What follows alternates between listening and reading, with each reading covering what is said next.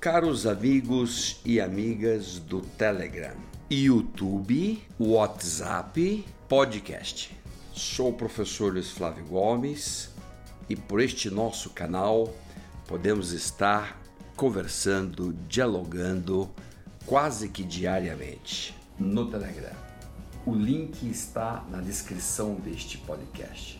É por este canal que nós podemos discutir os problemas do país e as saídas para o Brasil. Hoje, 14 de setembro de 2019. O nosso tema é o populismo. O que, que é isso? De onde veio isso? Como é que apareceu esta forma de governar uma nação?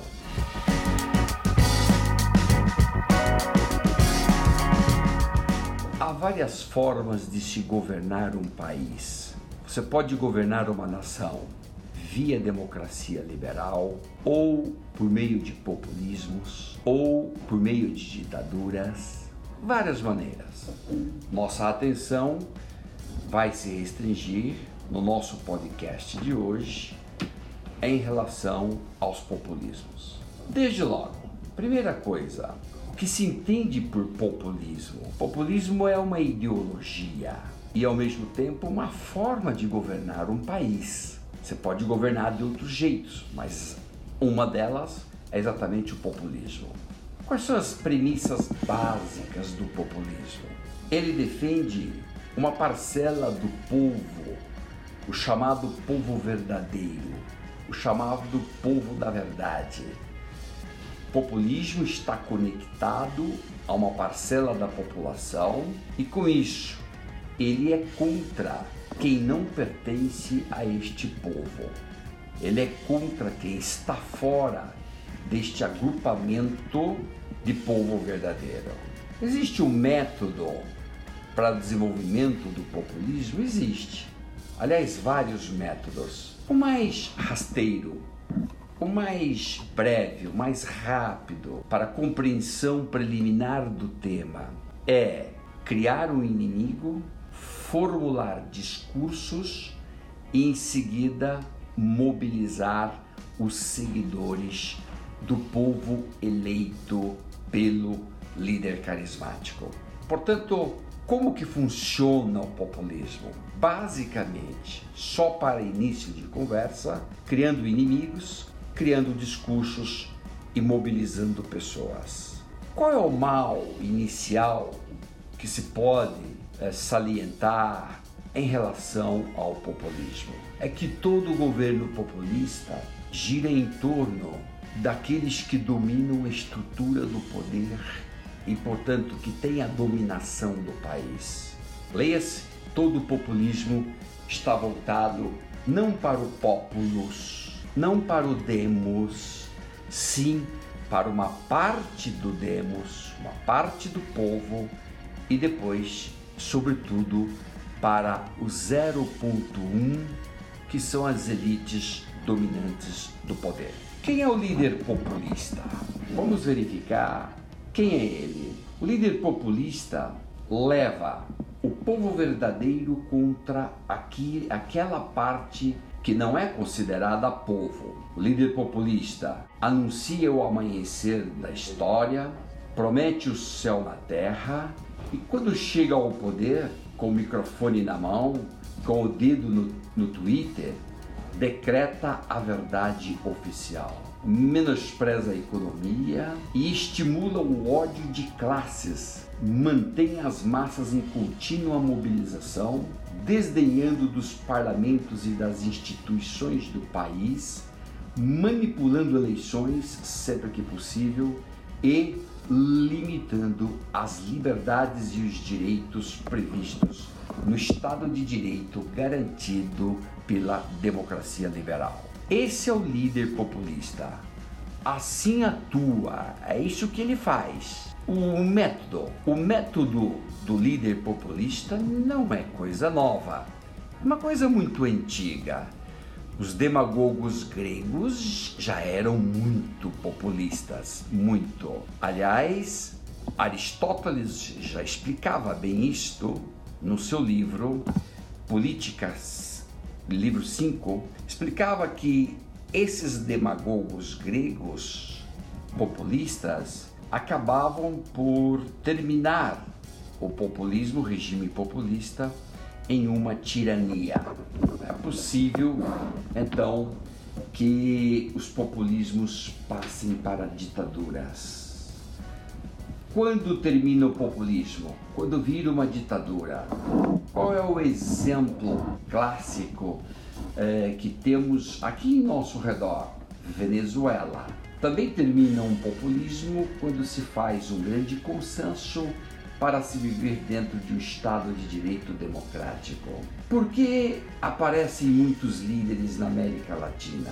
Este é um ponto importante para você entender. Aqui na América Latina, somos muito propensos a líderes populistas, como por exemplo Hugo Chávez na Venezuela, Maduro, como por exemplo Perón na Argentina, Lula no Brasil, agora Bolsonaro no Brasil, antes Getúlio Vargas, Jânio Quadros, Collor de Mello, são todos tidos como populistas.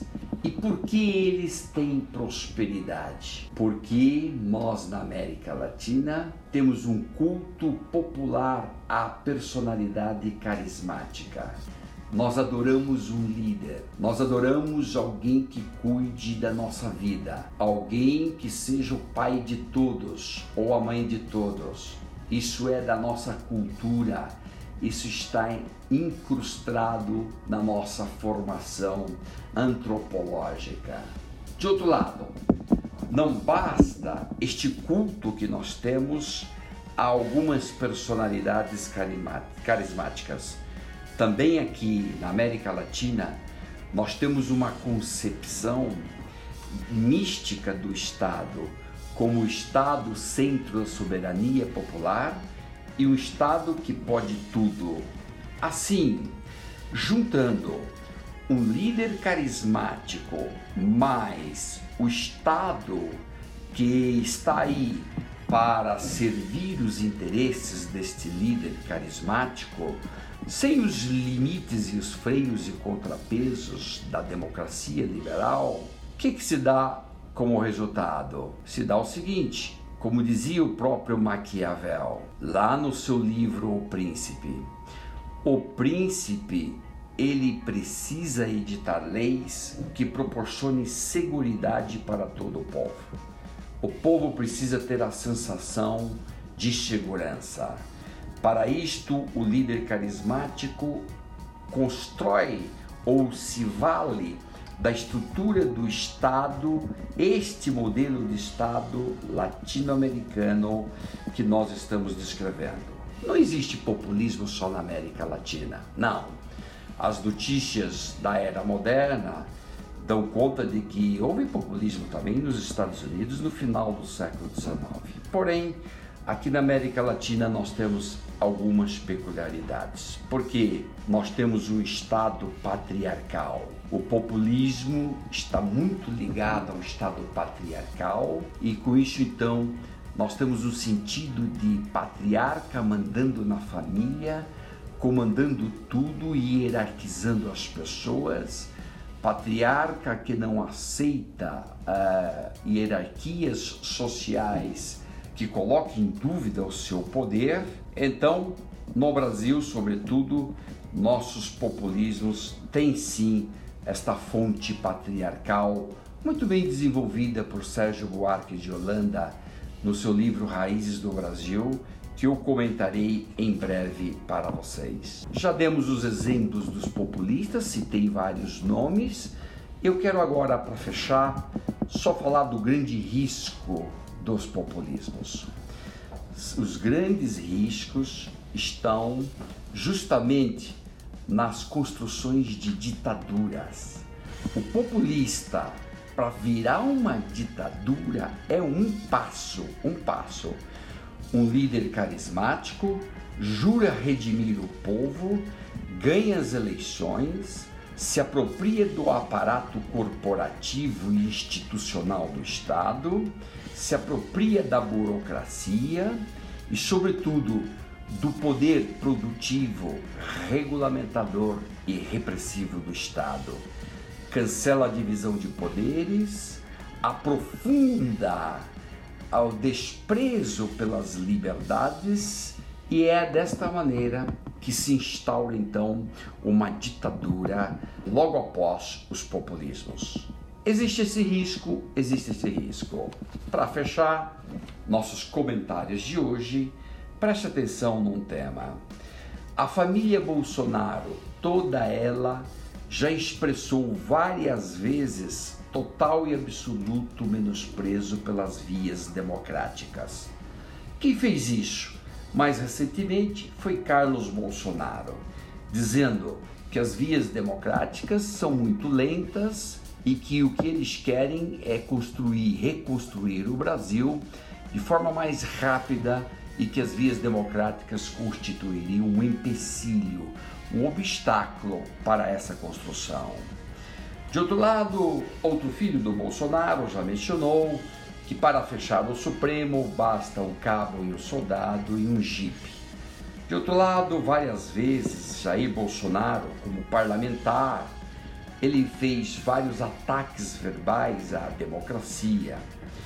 Todas essas falas da família Bolsonaro nos indicam que eles podem sim sair do patamar do populismo e chegar no patamar da ditadura, quando o correto é o modelo que abarca a proteção e a atenção dos 99,9.